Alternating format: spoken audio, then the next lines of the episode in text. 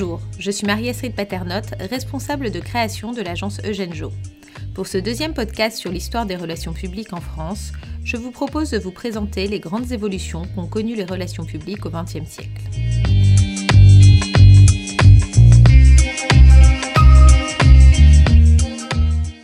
Traditionnellement définies comme un ensemble de techniques et d'outils de communication, les relations publiques ont évolué tout au long du siècle afin de toujours mieux répondre à leurs trois objectifs essentiels. Développer la notoriété d'une entreprise, construire son image et établir une relation de confiance avec le public.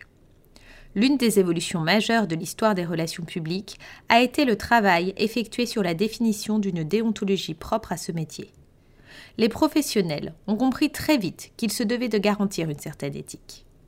Les grands événements du XXe siècle ont conduit les individus à exiger toujours plus de transparence.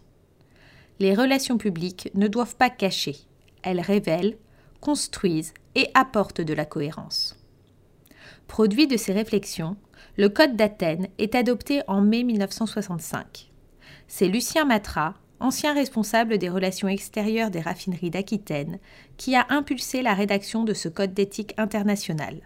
Il avait déjà inspiré le décret de 1964 sur les devoirs et les missions du conseiller en relations publiques. Lucien Matra peut être considéré comme le père des relations publiques européennes.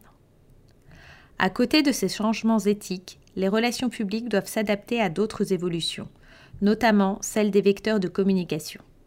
Au cours du XXe siècle, les professionnels ont employé un ensemble de moyens variés qui restent encore aujourd'hui des outils incontournables du métier. C'est notamment le cas des médias. La révolution numérique a quant à elle bouleversé les pratiques en offrant de nouvelles perspectives et de nouveaux défis.